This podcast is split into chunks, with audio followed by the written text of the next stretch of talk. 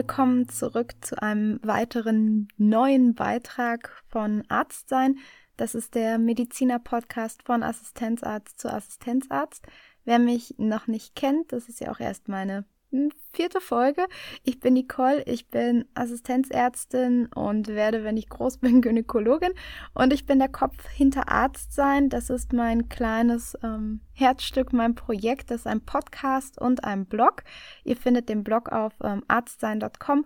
Und ich möchte Themen vorstellen, die uns Ärzte wachsen lassen, die uns neue Anreize gibt, uns zu entwickeln und die uns hoffentlich zu mehr Arztsein führen können. Das heutige Thema ist ein solches Thema. Es soll uns wieder mehr Ruhe im Alltag geben und es geht um Achtsamkeit und die Frage, wie Achtsamkeit uns dabei helfen kann, wieder mehr Arzt zu sein. Ich habe mich mit dem Thema vor so circa anderthalb Jahren angefangen zu beschäftigen und habe mich dann immer ein kleines Stückchen weiter darin ja nicht unbedingt verloren, aber hineingearbeitet. Das fing erst privat an, dass ich, ähm, ich mache schon ganz, ganz lange Yoga, ähm, bestimmt über fünf Jahre, fünf, sechs Jahre, ich weiß gar nicht. Und da bekommt man das erste Mal ja so ein bisschen Kontakt damit, ähm, einfach den Kopf auszuschalten, in den Körper zu spüren und im jetzigen Moment zu sein. Sport hat ja diese wahnsinnig tolle Eigenschaft und im Yoga meditiert man auch manchmal und mit dem Pranayama kommt man ja auch seinem eigenen Atem etwas näher. Und genau, ich möchte jetzt gar nicht so viel zu dem Thema ausführen, aber ja, ich habe dann so langsam aber sicher den Weg auch zur Meditation gefunden. Ich habe ähm, Anfang diesen Jahres meinen ersten MBSR-Kurs gemacht. Was das ist, erkläre ich euch auch gleich noch später. Und so peu à peu, immer ein kleines Stückchen weiter hat sich meine Welt verändert und meine Lebensweise verändert und es hat sich für mich auch eine ganz neue Arbeitssituation sozusagen gegeben. Es sind kleine Schritte, kleine langsame Schritte, aber sie zeigen so langsam ihre Wirkung auf der Arbeit für mich. Und darüber möchte ich heute eben mit euch sprechen, wie sich das für mich verändert hat. Denn Achtsamkeit ist ja auch schon seit längerem in aller Munde und man kann es auch als neues Modethema bezeichnen. Und es wird auch so ein bisschen abgetan. Ich glaube, es wird unterschätzt, denn Achtsamkeit bietet uns sehr, sehr viel und Achtsamkeit kann unseren ärztlichen Alltag bereichern. Man muss dafür auch nicht unbedingt meditieren, sondern es reicht, wenn man sich auf sich besinnt. Und das erkläre ich euch gleich äh, etwas genauer in dem heutigen Podcast.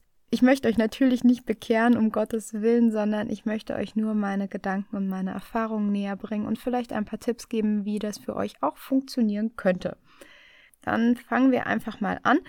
Einen richtigen Aha-Effekt hatte ich, als ich vor über einem Jahr auf jeden Fall, schon ein bisschen her, einen Beitrag gehört habe von dem Psychologen Professor Dr. Stefan Schmidt. Das war zu einem Zeitpunkt, wo ich Podcasts auch erst so richtig für mich entdeckt habe. Vorher war das für mich noch nicht so spektakulär. Und ähm, er war, also dieser Podcast beziehungsweise den Beitrag, den gibt es auch online als Text, den habe ich euch auch in die Show Notes verlinkt. Sein Beitrag war einer der ersten, den ich gehört habe. Und ja, Professor ähm, Dr. Stefan Schmidt ist ein Psychologe der Universität Freiburg und er hat in diesem Beitrag über sein Projekt Muse und Achtsamkeit gesprochen und er beschäftigt sich in diesem Projekt in seiner Arbeitsgruppe mit Stressreduktion durch Achtsamkeit für Assistenzärzte und Assistenzärztinnen und in dem Beitrag hat er unter anderem darüber gesprochen, wieso wir alle zunehmend unter Stress stehen und äh, inwieweit auch die aktuelle soziokulturelle Situation, in der wir einfach in unserem Zeitalter leben, dazu beiträgt. Und für mich war das total spannend, äh, seine Erklärung zu hören, auch wieso unsere Lebensweise, unsere Kultur stressfördernde Merkmale hat. Und die habe ich jetzt einmal zusammengefasst und ich möchte sie euch erklären. Denn die Lebensweise von uns allen in der heutigen Zeit setzt den Grundstein für Stress, für Burnout und auch für Depression.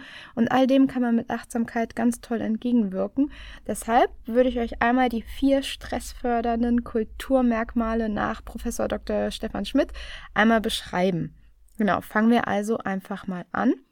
Das erste Merkmal ist das überall auffindbare Überangebot. Das bedeutet, dass es von allem schlichtweg zu viel gibt, was uns ständig in zeitfressende Entscheidungssituationen bringt. Sei es zum Beispiel ein Handyvertrag oder die ganz, ganz vielen Serien, die man aussuchen kann von verschiedenen Streaming-Anbietern oder auch das Freizeitangebot. Denn man kann theoretisch alles machen zu jeder Zeit, wann auch immer man es möchte. Und das möchte ich euch einmal an folgenden Alltagssituationen ein bisschen besser erklären und ich denke, ihr werdet euch in dem Dilemma schnell wiederfinden. Das erste Beispiel ist zum Beispiel, oh, doppelt gebeispielt, ähm, ihr möchtet essen gehen. Bei einem Italiener. Darauf habt ihr euch schon mal geeinigt, ihr möchtet essen gehen. So, jetzt ist nur die Frage, wollt ihr wirklich essen gehen oder wollt ihr lieber Essen bestellen und es zu Hause essen? Und wenn ja, wo wollt ihr essen gehen oder wo wollt ihr bestellen und bei welchem Italiener und dann welches Gericht? Denn die Auswahl ist sehr groß. Man kann überlegen, möchte man Nudeln oder Pizza und dann welche Pizza genau. Die mit Salami, die mit Schinken, die mit Käse oder doch lieber mit Käse und Salsiccia oder Schinken oder Mozzarella oder stelle ich mir meine eigene Kreation zusammen und zahle dafür für drei Euro mehr. Also ihr merkt, allein hier, wenn man nicht genau weiß, was man will, dann hat man ähm, ein kleines Stressproblem. Ich bin zum Beispiel dafür bekannt, dass ich, wenn ich mit meinen Eltern und meiner Familie oder Freunden essen gehe, ich bin immer die Letzte, die weiß, was sie will, weil ich kann mich immer nicht entscheiden. Und eine andere Situation ist auch die folgende. Hm, wie ist es denn, wenn ihr einen Film schauen wollt? Es ist Samstagabend, ihr habt richtig Lust, weil es regnet, ähm, euch zu Hause aufs Sofa zu verkrümeln und einen Film zu schauen. So. Und wie macht ihr das dann? Wie entscheidet ihr euch? Schaut ihr dann ganz viele Trailer und vertrödelt da dann erstmal Zeit, weil ihr wollt ja wissen, worauf ihr euch einlasst. Und allein die Empfehlung von Netflix oder irgendeinem anderen Anbieter mit 98% Übereinstimmung reicht euch nicht aus. Und der Text, der dazu steht, sagt auch nicht so viel. Und dann guckt ihr erstmal die Trailer an. Und naja, es könnte ja theoretisch gesehen auch noch ein besserer Film verfügbar sein. Also schaut ihr jetzt noch bei Amazon Prime. Und ähm, dann guckt man halt noch weiter. Ich meine, früher gab es halt den ersten und den zweiten und da hat man geschaut, was kommt heute um 20.15 Uhr und das war's. da hatte man nicht so viel Auswahl und ja, aktuell ist es so, die Auswahl ist egal zu welchem Thema, sie ist grenzenlos. Wir haben ein Überangebot. Achtet da einfach mal drauf, wenn ihr das nächste Mal auch aus dem Haus geht. Ähm, beim Einkaufen beispielsweise, ihr werdet überrascht sein, es gibt natürlich von allem zehn verschiedene Varianten. Also, das war das erste Kulturmerkmal, das Überangebot, was uns Stress machen kann, weil wir müssen uns für etwas entscheiden und auswählen. Das zweite ähm, Kulturmerkmal ist die Individualisierung. Das bedeutet, jeder möchte etwas Besonderes sein, jeder möchte etwas Besonderes darstellen. Und das fängt beim Lebenslauf an, denn der muss ja schon individuell sein, damit man interessant ist. Das heißt, man muss dann ins Ausland gehen und dann auch nicht irgendwie nur Backpacken und was weiß ich, sondern es muss ja besonders sein. Und man kreiert seine eigene Marke sozusagen. Man guckt, dass die Hobbys spannend sind, die Kleidung soll den eigenen Stil unterstreichen und man setzt sich selbst damit auch so ein bisschen unter reichlich Druck, dass man sich selbst eben inszeniert und individualisiert. Und das kann dann, wenn man es auf die Palme bringt, natürlich auch zu einer zeitwendig perfekt gestalteten Instagram-Story führen. Also wäre Individualisierung das zweite Kulturmerkmal, das uns alle so ein wenig umgibt. Das dritte ist die Funktionalisierung. Professor Dr. Schmidt benennt diesen dritten Punkt auch als einen Umzu-Modus. Das bedeutet für ihn, dass wir ähm, etwas tun, weil, nicht weil wir es tun wollen, sondern weil wir ein Ziel verfolgen. Wir, Instrumente, wir Instrumente, wir instrumentalisieren dieses Ziel beziehungsweise die Tätigkeiten. Also wir instrumentalisieren für die Tätigkeiten für das Ziel, um etwas zu erreichen. Dinge, soziale Interaktion. Nichts wird gemacht, weil wir etwas wirklich machen wollen, sondern weil wir das Ziel verfolgen. Und natürlich, jeder von uns sollte seine Ziele und Wünsche kennen und die sind auch total wichtig, dass wir die haben, ja. Das ist ja auch ein wichtiger Teil unserer Motivation. Aber leider geben wir durch unsere Zielstrebigkeit auch unsere Räume zum Sein ab weil wir 24 Stunden, sieben Tage die Woche, 365 Tage im Jahr, die ganze Zeit zielstrebig sind und uns keinen Raum lassen. Wir geben unsere tatsächliche Freizeit ab, weil wir ständig mit irgendwas beschäftigt sind und das über den ganzen Tag auf der Arbeit, auch zu Hause und Ruhe und Erholung. Ja, das wird eigentlich gar nicht mehr so richtig wahrgenommen. Man kann es auch gar nicht richtig wahrnehmen, weil man so beschäftigt ist. Weil man so beschäftigt ist, dass man es schlichtweg nicht bemerkt, dass man auch gerade wieder etwas macht, um etwas zu machen. Zum Beispiel das Warten am Bahngleis oder auf dem Bus. Wer hat da das letzte Mal einfach nur gewartet und vielleicht das Eichhörnchen am Baum gegenüber beobachtet oder die anderen Menschen beobachtet oder einfach mal seine Gedanken verfolgt und so vor sich hingeträumt? Die wenigsten sagen jetzt, ja, ich mache das jedes Mal, weil eigentlich stehen wir alle mit unseren Handys da und tippen irgendwelche Mails oder machen die Einkaufsliste für die nächste Woche. Und wir sind beschäftigt und wir sind auch produktiv. Wir sind die ganze Zeit produktiv. Die Zeit wird effektiv genutzt. Und auch das Essen ist auch ein tägliches Beispiel, was total gut für diesen Modus passt. Denn eigentlich ist Essen ja auch etwas, was Ruhe und Erholung und vor allem dem Genuss bietet. Aber wie häufig essen wir denn aus Genuss und aus Ruhe? Eigentlich wird Essen, wir nehmen es schnell auf und wir schmecken gar nicht richtig, was, was wir da essen. Wir merken gar nicht, was für eine Konsistenz hat denn jetzt die Speise in unserem Mund und wie sieht sie eigentlich aus und noch weniger machen wir uns Gedanken, wo kommt das Essen jetzt eigentlich so richtig her und diesen Dankbarkeitseffekt dahinter, dass wir jetzt ja, Essen, was über den halben Kontinent vielleicht gereist ist, was durch mehrere Hände gegangen ist, wo ein Bauer sich viel Mühe dabei gegeben hat, diese Kuh zu pflegen, wie auch immer. Ihr wisst, worauf ich hinaus möchte die Dankbarkeit, die dahinter steht, für jede einzelne Portion, die wir zu uns nehmen, all das nehmen wir ja gar nicht wahr. Wir nehmen die Banane, wir machen sie auf, wir essen sie und wir tun die Hülle weg, fertig. Einfach mal die Banane anzuschauen, das machen wir nicht. Ich habe dazu auf meinem ähm, Blog eine kleine Übung für euch beschrieben. Die möchte ich jetzt nicht in dem Podcast noch mit aufnehmen. Das wäre zeitlich einfach ein bisschen zu verrückt. Ähm, und zwar geht es darum, eine Rosine zu essen mit allen Sinnen. Das ist ein typisches Experiment aus ähm, der Achtsamkeitslehre und lasst euch einfach mal darauf ein, probiert es aus, esst eine Rosine und schaut, was passiert und was ihr wahrnehmt. Und ihr könnt dieses Beispiel dann auch auf ähm, andere Lebensmittel natürlich übertragen. Ihr könnt das auch ähm, mit, mit Getränken machen, zum Beispiel den Kaffee oder mit einem guten Gin, wo ihr dann auch ähm, ja, Botanicals und was weiß ich alles mit dazu macht. Einfach mal wirklich zu schmecken, was ist denn einfach da drin. Und so wird Essen für euch auch wieder Genuss sein. Ihr müsst es nur einmal euch selbst klar machen, dass es so ist und wie ihr esst. Und auch auf der Arbeit kann man auch so mit einem kleinen Snack, den man sich irgendwie vorbereitet hat. Da kann man sich auch ein kleines bisschen Ruhe gönnen, indem man wirklich einfach mal isst. Ganz entspannt und mit ein bisschen Zeit und mit ein bisschen sein im jetzigen Moment beim Essen. Probiert es aus. Ich möchte euch nur einen kleinen Hinweis mit auf den Weg geben. Fangt nicht an, achtsam zu essen, wenn ihr in Gesellschaft seid. Das wird nicht funktionieren. Eure, äh, eure Partner gegenüber werden sich total komisch an den Kopf fassen und sich wundern, was mit euch passiert. Denn wenn ihr wirklich mit Genuss esst, dann dann esst ihr. Dann habt ihr nicht den Kopf frei, noch einem Gespräch zu folgen. Ihr werdet das merken, wenn ihr es ausprobiert habt. Und ähm, ihr könnt es gerne natürlich, wenn ihr sagt, ihr esst gemeinsam in der Gruppe achtsam und ihr besprecht danach eure Erfahrungen, ist es natürlich super. Dann kann man das machen. Aber wenn man mit Freunden verabredet ist und dann auf einmal anfängt, ganz lange zu kauen und zu probieren und das weiß ich, dann ist es in der Regel nicht so ganz, ähm, nicht so ganz sozial kompatibel. Aber wie gesagt, probiert es einmal auf, schaut auf meine Website auf dem Blog arztsein.com, da findet ihr das Beispiel mit der Rosine. Gut, kommen wir also jetzt, ähm, nachdem wir den Um-Zu-Modus besprochen haben, als dritten Kulturmerkmal, würden wir jetzt das vierte Kulturmerkmal, die Beschleunigung, besprechen. Und das ist auch etwas, was mich mit am meisten überrascht hat, weil es so offensichtlich ist und wir es doch nicht bemerken.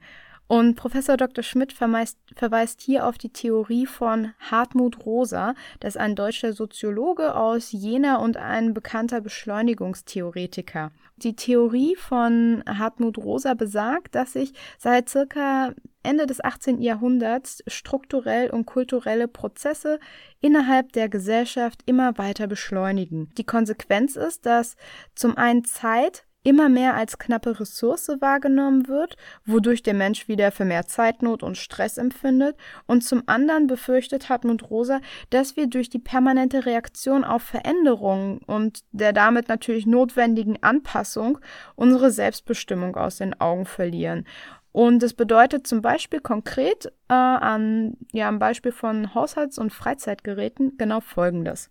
Früher war es ja so, dass ein Haus per Hand sauber gehalten wurde. Die Hausfrau hat zu Hause die Wäsche per Hand gewaschen, sie hat über dem Feuer gekocht, sie hat die Wäsche aufgehangen und so weiter. Ihr könnt euch das, denke ich, ganz gut vorstellen, wie man denn früher den Haushalt geführt hat.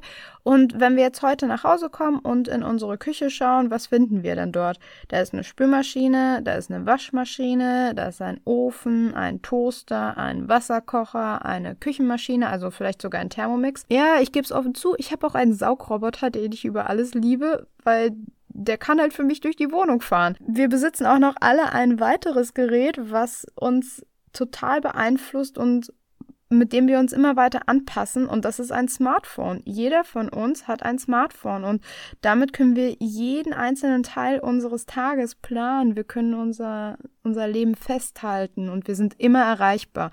Und auch hier hat sich eine enorme Entwicklung getan, weil ich weiß, als ich noch 15 Jahre jünger war, da hatte ich mein erstes Handy, das war ein Nokia 4210. Ihr könnt euch sicherlich alle noch an das wunderbare Gerät erinnern. Es hatte ein Schwarz-Weiß-Display und man hat jeden Tag aufs Neue entscheiden müssen, welche SMS muss ich jetzt löschen. Ich habe meinen Speicher voll. Ich kann nur zehn Stück speichern und es kam eine neue und ich will sie lesen. Und heute natürlich, ihr merkt es, ich erzähle es auch mit einem Lächeln im Gesicht, weil ja, wir haben halt einen riesigen Cloud-Speicher und oder eine Karte, die wir halt ähm, dazu tun, damit unser Handy ausreichend Speicher hat. Wir haben diese ganzen Probleme nicht mehr, weil die Entwicklung so rasant vonstatten gegangen ist. Das sind nur 15 Jahre, aber schaut, was unsere Handys heute alles können. Früher hat man Briefe geschrieben, man hat mit Hand mit einer Feder und Tinte einen Brief geschrieben und dann den Brief auch auf einen zeitlich langen Weg geschickt. Das Schreiben allein hat natürlich Zeit gekostet. Und dann hatte man auch Zeit zu warten, bis eine Antwort kam. Man hat über mehrere Tage oder vielleicht auch Wochen gewartet, nicht so wie heute. Okay, er antwortet mir nicht. Ich habe ihm geschrieben vor einer Stunde, er hat die Nachricht gelesen, er hat mir noch nicht geantwortet. Wieso hat er mir noch nicht geantwortet? Ihr kennt das, oder? Das ist ähm, so wie die heutige Zeit eben ist, die Zeit ist eine andere geworden. Und wir können heute Nachrichten in kurzer Zeit verfassen und wenn wir möchten, dann können wir die auch als Voice Message einfach schicken. Zack, ist die Nachricht draußen und genauso schnell erhält man dann in der Regel auch eine Antwort. Jetzt ist nur die, die wichtige Frage an dieser Stelle, was machen wir denn mit der ganzen vielen Zeit, die wir nun dank unserer Geräte gewonnen haben? Jetzt, wo wir nicht mehr kochen müssen, weil der Thermomix macht das für uns und wo wir schnell miteinander kommunizieren können, wo wir die Wäsche nicht mehr von Hand waschen müssen und wir müssen sie vielleicht auch nicht aufhängen, weil wir haben Trockner. Also was machen wir mit der ganzen Zeit? Ja, ich weiß nicht, wie es euch geht, aber ich habe dank der neuesten Technologien nicht mehr Zeit. Die Entwicklung findet nämlich nicht nur bei den Geräten statt, sondern auch kulturell und sozial und sie beschleunigt damit unsere alltäglichen Handlungen. Und da ist ein Beispiel zum, also Fast Food oder Speed Dating oder auch Power Naps, das bezeichnet der Herr Rosa als mögliche Beispiele. Und die neuen Trends, sie lösen sich immer schneller ab und wir versuchen möglichst flexibel und anpassungsfähig zu sein, um da auch nichts zu verpassen. Die Ebenen, auf denen all das geschieht, sind vielfältig. Ein weiteres Beispiel ist die moderne Familiengestaltung. Es ist heutzutage ja auch ohne Probleme möglich und das ist jetzt auch nicht negativ gemeint, aber wir können mehrere Familien innerhalb von einer Lebensspanne aufbauen. Das ist möglich und mit der sozialen Vernetzung sind wir immer und überall verfügbar auf jedem Kontinent und ihr kennt ja auch alle diese Zahl von, ich weiß gar nicht, wie viele Kontakte man braucht, um weltweit mit allen Menschen in Kontakt zu sein. Also es ist verrückt, aber so ist die heutige Zeit einfach. Und ja, wenn ihr jetzt diese vier Kulturmerkmale einmal für euch Revue passieren lasst, ich weiß nicht, wie es euch geht und was ihr nun denkt, aber für mich hat es in diesem Moment so richtig Klick gemacht. Denn genau diese Punkte treffen auf mich und mein Leben zu. Sie machen mir Stress und sie setzen mich unter Druck. Was ist jetzt die Idee, wo wir, die, wo wir diesen Stressfaktor einmal besprochen haben? Was ist die Idee hinter der Achtsamkeit? Die Achtsamkeit bietet uns die Möglichkeit, den Autopiloten zu verlassen und ganz im Moment zu sein. Und das hat meine Welt auf den Kopf gestellt. Ich erlebe nun häufiger Momente so, wie sie sind. Ich fühle sie mit jeder einzelnen Faser meines Körpers. Und ich übe mich auch darin, Achtsamkeit weiter zu praktizieren. Das ist wie trocken schwimmen, damit man es dann im Alltag auch hinbekommt. Das Trockenschwimmen ist dann die Meditation und im Alltag das im jetzigen Moment zu sein, das ist dann das richtige Schwimmen.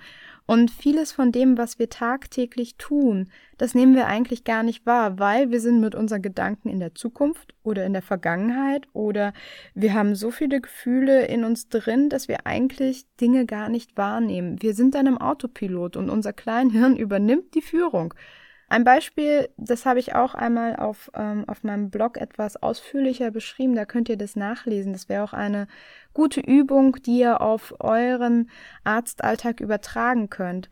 Ein Beispiel ist ähm, Operieren oder am, äh, im OP sein. Und früher war es so, wenn ich zum Beispiel ähm, im Nachtdienst oder wann auch immer ähm, in den OP gegangen bin und wir eine Patientin hatten mit Geburtsstillstand, die dann Kaiserschnitt bekommen hat, dann waren meine Gedanken, haben wir jetzt alles richtig gemacht, hätten wir mehr tun können. Ich denke an die wartenden Patienten in der Notaufnahme. Und immer erst im letzten Moment war ich dann bei, bei der OP. Und die OP ist ja eigentlich das, weshalb ich Arzt geworden bin. Und die OP ist das, was mir Spaß macht. Und ich entwickle dann auch einen Zustand des Flows, wenn ich operiere. Flow bedeutet absolute Zufriedenheit mit dem Tun und dem totalen Versinken in diesem Moment in Konzentration. Und das habe ich beim Operieren immer. Dieser Zustand tritt irgendwann ein und dann bin ich ganz im jetzigen Moment. Aber der Unterschied mit der Achtsamkeit ist, dass ich bewusst schon vorher dort bin, dass ich bewusst weiß, was jetzt gerade passiert, dass ich den Bauch aufschneide von einer Frau und wir ein Kind zur Welt bringen, das, was da einfach passiert in diesem Moment und dass ich weiß, wow, ich bin Ärztin geworden und ich habe das Privileg, das jetzt zu tun und tun zu dürfen und die Frau vertraut mir, sie vertraut uns, obwohl sie in dieser schwierigen Situation ist. Das zu spüren, bevor ich operiere, das ist ein total schönes Gefühl und das ist das, was mir Achtsamkeit zurückgegeben hat zum Arztsein. Ich bin also achtsam und ich würde euch da jetzt noch ein ganz bisschen mehr Theorie zu dem Thema dazugeben. Denn Achtsamkeit bedeutet, dass man in dem Moment ist und ihn als solchen wahrnimmt. Mit seinen Gefühlen und den Gedanken, die werden angenommen und wir, wir formulieren aber keine Bewertung dazu. Wir sind im Hier und Jetzt und wir bewerten es nicht. Wir nehmen es wahr, so wie es ist. Und das ist die Definition von John Kabat-Zinn, zu dem möchte ich euch gleich auch noch mehr erzählen. Das ist nämlich der Begründer der achtsamkeitsbasierten Meditation zur Stressbewältigung. Das heißt auf Englisch Mindfulness-Based Stress Reduction, MBSR. Das ist die Abkürzung, die ich ähm, vorhin in der zu Beginn des Podcasts auch schon einmal erzählt hatte. MBSR ist, ähm, wie gesagt, Mindfulness-Based Stress Reduction. Das ist ein Meditationskurs, der aber auch so viel mehr Inhalt mitgibt als Meditation. Es werden verschiedene einzelne Themen besprochen, Gefühle, Kommunikation und all das wird mit Achtsamkeit betrachtet. Und der Professor John Kabat-Zinn ist Erfinder der MBSR-Methode und er hat durch seine Arbeit mit sehr, sehr, sehr vielen Patienten in seiner Stress Reduction Klinik ähm, in den USA seit 1970 schon einen sehr großen Beitrag zu den wissenschaftlichen Untersuchungen rund um das Thema Achtsamkeit äh, geleistet. So konnte er mit der Hilfe seines MBSR-Programms zum Beispiel bei seinen Patienten dort anknüpfen, wo Schulmedizin nicht mehr weiter wusste. Das waren Patienten, die Depressionen hatten, die Schmerzen hatten und die dann zu ihm geschickt worden sind. Und für diese Patienten hat sich die Wahrnehmung von Schmerzen verändert. Es hat äh, sie haben Entdeckungen gemacht, dass sie nicht ihre Gedanken sind dass Gefühle auch wie ein Naturereignis wahrgenommen werden können, dass sie wie ein Regenschauer kommen und gehen. Und gerade für Gefühle und Gedanken finde ich ähm, die Übertragung auf, ja, das ist jetzt schon sehr, sehr abstrakt und es geht auch sehr weit in die Achtsamkeitstheorie rein, aber wenn ihr euch vorstellt, dass euer Ich, euer Sein sozusagen der Himmel ist und ihr wollt, wenn ihr meditiert, eigentlich der Himmel sein, euer Sein spüren, euren Körper spüren, ganz bei euch sein, dann werdet ihr irgendwann an einen Punkt kommen, wo ihr merkt, der einzelne Gedanke oder ein Gefühl, das ist wie eine Wolke. Es ist wie ein Regenschauer. Es ist wie Sonnenschein und manchmal ist es nebelig, manchmal ist es alles klar und so wie der Himmel und das Wetter ist, so könnt ihr eure Gedanken und Gefühle betrachten. Sie sind Naturereignisse, sie kommen und gehen. Es gibt verschiedene Arten, die positiv und negativ sind und ihr könnt euch von denen distanzieren, weil ihr seid der Himmel, ihr seid nicht das Wetter. Das ist so ein elementarer Unterschied, den die Patienten und den ich auch gelernt habe oder den ich auch an manchen Stellen noch viel besser lernen muss, weil da kommt da wieder Trockenschwimmen und richtig Schwimmen. Da muss man einfach jetzt lernen, sich dann immer weiter zu festigen und es ist ein langer Prozess, die ähm, Meditation und die Achtsamkeitslehre. Man kann sehr viel lernen und man kann auch einzelne Teile benutzen. Und dass der MBSR-Kurs an sich, also die Mindfulness-Based Stress Reduction, dass dieser Kurs für uns wissenschaftlich mittlerweile so wichtig geworden ist, zeigt es auch, dass beispielsweise die AGO, die Arbeitsgemeinschaft Gynäkologischer Onkologie, in der aktuellen Leitlinie zur Komplementärmedizin unter Mind-Body-Medizin den MBSR-Kurs mit ähm, einer Empfehlung von einem Plus vergeben hat. Das Einzige, was noch besser empfohlen ist, ist Yoga und Sport zu betreiben. Die haben dann zwei Plus. Und die schreiben, das Programm verbessere Lebensqualität, gebe Bewältigungsstrategien, Achtsamkeit, vermindere Stress, Angst, Depression, Fatigue und Schlafstörung. Ihr könnt auch gerne nochmal reingucken in die ähm, Leitlinie zur Komplementärmedizin. Und das ist etwas, was wir natürlich auch sonst den Patienten mitgeben können wenn die Patienten nicht wissen, wie sie sich sonst helfen sollen. Manche wollen ja immer so ein paar Sachen wissen, was möchte ich für mich tun? Und wir können das auch für uns machen. Der Professor Dr. Schmidt, von dem ich jetzt ja schon sehr viel erzählt habe, untersucht in seiner Studie Muße und Achtsamkeit, inwiefern Achtsamkeit von Assistenzärzten und Assistenzärztinnen zur eigenen Selbstregulation und Selbstfürsorge erlernt werden kann und dann auch während der Arbeit eingesetzt werden kann, mit dem Ziel, eine bezogene und einfühlsame Präsenz für das ärztliche Handeln zu entwickeln. Hierzu bekommen die Assistenzärzte und Assistenzärztinnen einen achtwöchigen Kurs und werden da mit Achtsamkeit in Kontakt gebracht und werden geschult und es werden Übungen an die Hand gegeben und die Studie läuft auch noch, die ist unten in Freiburg. Da, wenn Freiburger zuhören, ihr könnt da bestimmt gerne noch teilnehmen. Und wenn die Studie irgendwann mal geschlossen ist und ausgewertet wird, dann werde ich auf jeden Fall davon berichten. Bis dahin würde ich sagen, stellt euch einmal vor, wie euer Empfinden für den heutigen sozial beschleunigten ärztlichen Alltag sich so verändern könnte wenn ihr euch in Achtsamkeit übt, wenn ihr dem Moment bewusster lebt und weniger in der Vergangenheit seid und auch weniger der Zukunft nachgeht, wenn ihr mehr im Jetzt seid, dann könntet ihr auf der Arbeit und vor allen Dingen auch vor der Arbeit zum Beispiel bewusst morgens, wenn ihr Fahrrad fahrt, den Fahrtwind auf dem Gesicht spüren und dabei nicht an den Arbeitsalltag denken und nicht daran denken, dass ihr gerade wahnsinnig müde seid, sondern ihr spürt den Wind und ihr spürt, dass ihr in dem Moment super lebendig seid und euren Körper habt. Oder ihr spürt bewusst Händedesinfektion. Das macht man ja mehrfach am Tag und vor allen Dingen, wenn man im OP steht, nehmt euch diesen bewusst diese Zeit und diese Zeit, die müsst ihr ja nehmen, weil Händedesinfektion dauert eben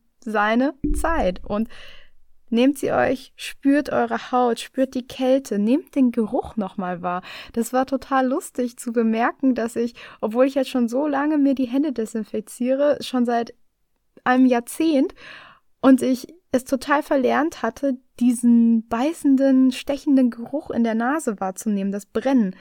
Ich hatte es komplett ausgeblendet und jetzt, seitdem ich mir bewusst die Hände desinfiziere, merke ich es jedes Mal wieder, wie stark das in der Nase brennen kann. So ein, so ein Beispiel könnt ihr in eurem Alltag finden. Ihr könnt bewusst das Patientenzimmer betreten, ohne Zeitdruck zu spüren. Ihr könnt auch bewusst über den Flur laufen, spürt mit euren Füßen den Boden unter euch, spürt es, wie ihr langsam lauft, einfach bewusst die Bewegung wahrnehmen und denkt nicht darüber nach, was ihr noch alles machen müsst und wieso ihr jetzt gerade über den Flur lauft. Und vor allen Dingen schaut eure Patienten bewusst an. Nehmt das Gesicht wahr, nehmt die Augen wahr. Schaut nicht direkt auf eure Unterlagen und fangt an, Name, Datum und so weiter aufzuschreiben. Schaut den Patienten an. Hört bewusst zu. Das sind so viele Kleinigkeiten, die aber so wichtig sind in unserem Alltag und die so häufig verloren gehen. Und anhand dieser Beispiele merkt ihr es, wie häufig ihr den Autopiloten fahrt und wie häufig ihr dann die eigentlichen Momente des Arztseins auch verpasst. Dann steckt man beim Gedanken, äh, in den Gedanken beim nächsten Patienten oder bei der nächsten schwierigen Diagnose oder sonst wo. Aber man ist nicht im Hier und Jetzt und dadurch liefert man sich noch stärker dem Stress und dem Arbeitsdruck unseres Alltags aus. Mich hat die Lebensweise die ja ursprünglich sogar aus dem Buddhismus kommt und dort schon sehr, sehr, sehr, sehr, sehr lange praktiziert wird, mich hat das überzeugt. Und ich habe es immer weiter in meinen Alltag integriert und wir dürfen dabei aber eine Kleinigkeit nicht, äh, nicht vergessen und wir müssen das beachten, dass wir Meditation und Achtsamkeit auch nicht instrumentalisieren dürfen. Wir dürfen daraus keinen Umzu-Modus machen. Wir dürfen nicht in die Schiene laufen, okay, ich meditiere jetzt, weil dann bin ich noch besser Ärztin, dann kann ich noch besser sein, dann kann ich noch schneller arbeiten und ich bin noch zufriedener. Denn so funktioniert das nicht. Dann hätten wir wieder einen Umzu-Modus für uns gefunden, den wir missbrauchen, anstatt jetzt dann etwas zu machen, weil wir es machen wollen. Und wenn ihr an dieser Stelle noch mehr über Achtsamkeit und die tolle Arbeit von ähm, Professor John Kabat-Zinn erfahren wollt, dann kann ich euch eins seiner Bücher, ähm, Gesund durch Meditation, wärmstens ans Herz legen. Er hat noch mehr geschrieben und zur Achtsamkeit gibt es ja auch so viele Arbeiten und Bücher online zu finden. Ihr könnt da gerne euch durchklicken und wenn ihr auch für mich Empfehlungen habt, dann könnt ihr mir die gerne auch weitergeben. Ich habe mit John Kabat-Zinn angefangen zu lernen und deshalb kann ich von ihm, wie gesagt, ganz sicher berichten, dass seine Bücher Bücher, ähm, besonders sein Buch Gesund durch Meditation gut ist. Und ich habe auch viel mit ähm, mit der App Balloon gearbeitet. Das ist ähm, eine App von Boris Bornemann. Er ist Neurowissenschaftler und auch MBSR-Coach und deshalb ist seine App auch ein bisschen an das MBSR-Training angelegt und an den MBSR-Kurs. Deshalb bin ich da auch immer wieder so ein bisschen zu dieser App zurückgekommen. Aber es gibt natürlich auch ganz viele andere Apps, mit denen ihr arbeiten könnt. Es gibt Headspace, Seven Minds, Calm, ich weiß nicht, wie sie alle heißen. Schaut es euch an, sucht euch für euch das passende Programm aus und äh, ja, es ist natürlich jetzt hier wie bei Netflix, man muss gucken, was zu einem passt. Und Gott sei Dank gibt es äh, bisher ein kleines, überschaubares Angebot an Apps. Aber ich denke, die Zeit ist tatsächlich gut investiert und ihr werdet davon auf lange Sicht profitieren. Und es gibt so viele schöne Wege, Achtsamkeit zu praktizieren und davon zu profitieren. Ich denke, dass wir Ärzte da uns sehr den Alltag mit vereinfachen und bereichern würden. Komme ich also nochmal zu einer Zusammenfassung. Achtsamkeit bietet für uns Ärzte die Möglichkeit, den jetzigen Moment ohne Bewertung zu erleben und auf diese Weise bewusst zu leben und bewusst zu sein. Die heutige soziokulturelle Lebensweise lässt sich mit vier Hauptmerkmale beschreiben, die sich gegenseitig auch befeuern und die uns Zeit nehmen und uns unter Druck setzen und Stress fördern. Das erste Hauptmerkmal ist das Überangebot, das zweite die Individualisierung und dann kommen noch Funktionalisierung und Beschleunigung. Ich habe jetzt im heutigen Podcast die achtsamkeitsbasierte Meditation vorgestellt und sie kann uns helfen, im stressigen Alltag den Autopiloten zu verlassen und im Hier und Jetzt zu leben. Das Beispiel ist die OP. Oder ihr nehmt eine andere ärztlich durchgeführte Tätigkeit, die ihr häufig macht, und versucht mehr im Hier und Jetzt zu sein.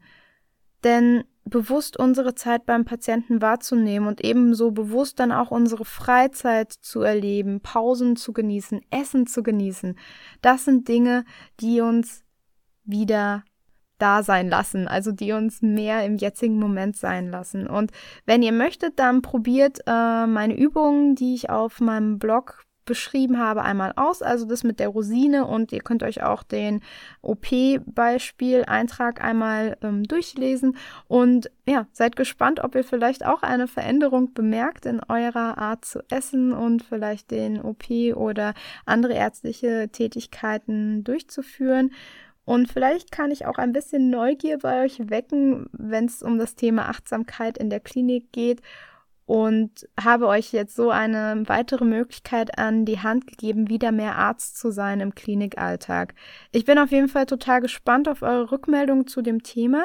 Schreibt mir gerne eure Erfahrungen auch zu meinen Übungsvorschlägen und eure Erfahrungen, die ihr so schon hattet. Vielleicht meditiert ihr ja schon eine ganze Weile. Und ja, ich warte darauf, was ihr berichtet. Falls ihr Fragen, Wünsche oder Anregungen habt oder euch mit mir über Achtsamkeit austauschen wollt dann schreibt mir einfach eine Mail at nicole.arztsein.com.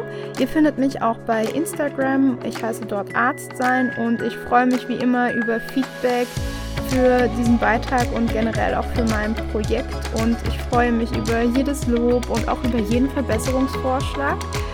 Und wenn ihr diesen Podcast toll findet und ihr meine Arbeit gut findet, dann seid doch so nett und schreibt mir eine 5-Sterne-Bewertung bei iTunes, sodass der Podcast dann besser gefunden werden kann und in den Rankings weiter nach oben rutscht. Ja, habt vielen, vielen Dank fürs Zuhören und ich ja, freue mich auf eure Rückmeldung. Bis ganz, ganz bald wieder und viel Spaß bei euren ersten Erfahrungen beim achtsamen Arztsein. Macht's gut und bis zum nächsten Mal. Tschüss!